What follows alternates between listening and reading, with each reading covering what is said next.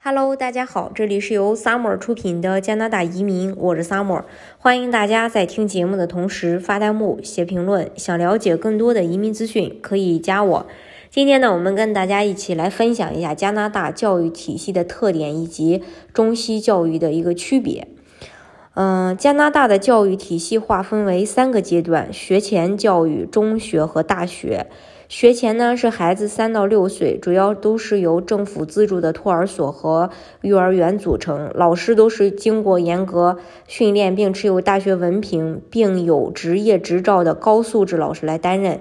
另外还有私人开办的收费托儿所和幼儿园，每个月大概在六百到呃八百加币，但是必须是有政府执照资格的人去当老师。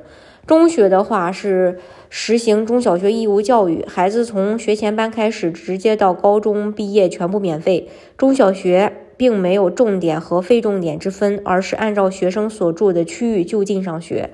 学生要选择进入到一所好的学校，只需要搬到该学校所属所属的区域居住即可，而不需要用较高的学习成绩作为敲门砖。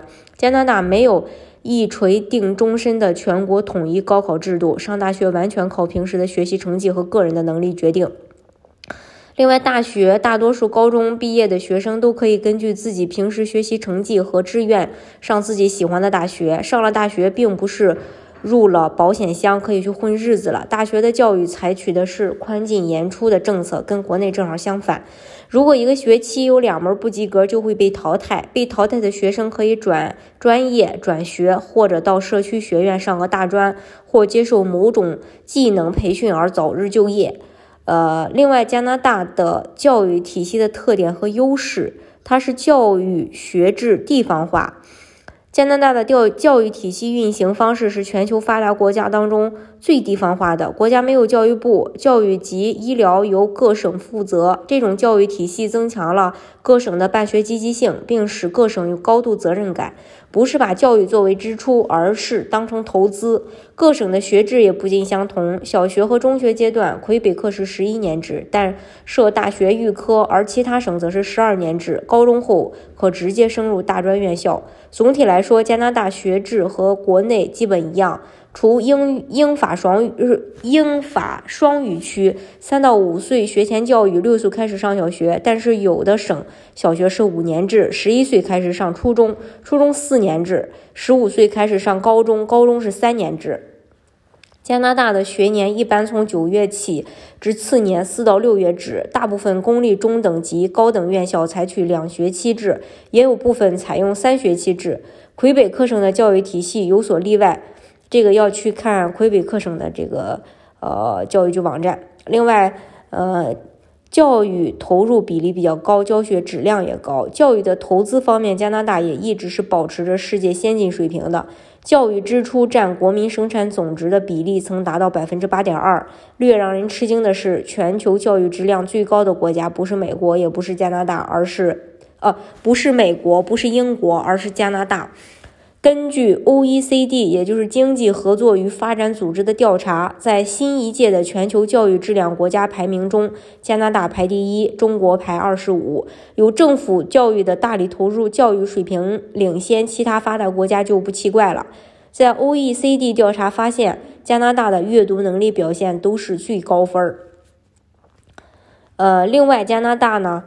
呃，它的教育资源分配也比较平等。与中国教育资源非常集中的特点不同，加拿大的教育资源分配非常平等。加拿大公立教公立教育体系中，名呃名校形象根本不是刻意塑造的，呃，教学资源都是平均分配，从学生到学校彼此之间感觉差别不大。所以加拿大没有所谓的学区房，每个社区都有好学校，学费比较低。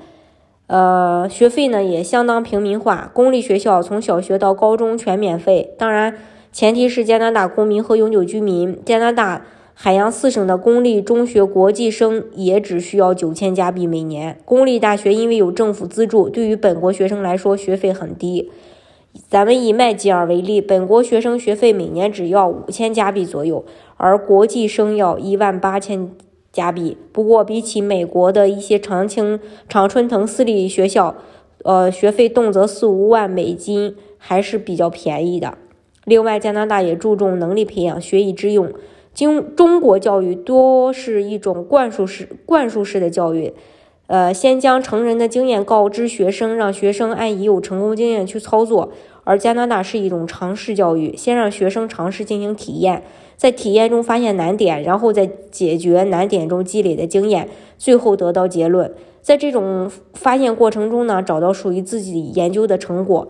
加拿大教育大多基于人文思想展开，从小开始培养人的实践和分析能力，鼓励思想的自由，并对自己的言行负责。教师主要是指引者，往往像朋友一般和学生一起去探讨问题。对于学生的疑问，通常会鼓励学生自己去图书馆寻找资料，自己做出判断，尽可能不去影响学生的。自主思考，同时教育也呃，教师呢也鼓励学生在课堂积极发言，学以致用。另外，加拿大，呃，它是双语教学，英语和法语都是官方语言。学生掌握的语言越多，眼界越开阔，就有更多的机会接触到全世界的知识。还重视规则教育，孩子从幼儿园开始就学会倾听，学会排队，学会与人交往和合作的规则。而遵守规则也有利于孩子的学习和社交。他还提倡游戏力，游戏可以提高孩子的语言表达力、探索、思考和解决问题的能力，并给孩子带来情感及社交的成就。因此，加拿大老师。鼓励学生参加更多的兴趣活动，比如运动、乐队、摄影、读书等，因为在考取大学时有能够打动面试官的某些特长和品质，是除了学习成绩之外至关重要的。还重视社会实践活动。有数据表明，在加拿大，十五到二十四岁的年轻人做志愿者的比例超过了百分之五十八。想从高中和大学毕业，必须能够。呃，做就是做够学校里要求的义工时长。另外呢，还有包容、安全的社会环境，曾被评为全球最具包容性的国家、全球最安全的国家。加拿大是一个非常多元化的国家。一个中国学生到加拿大读书，他可能会发现学校里的同学说着二十种以上的语言。他不仅感受到了加拿大，也感受到了全世界。这是关于呃加拿大教育的一些特点。大家如果想具体了解加拿大移民政策的话，也可以加我。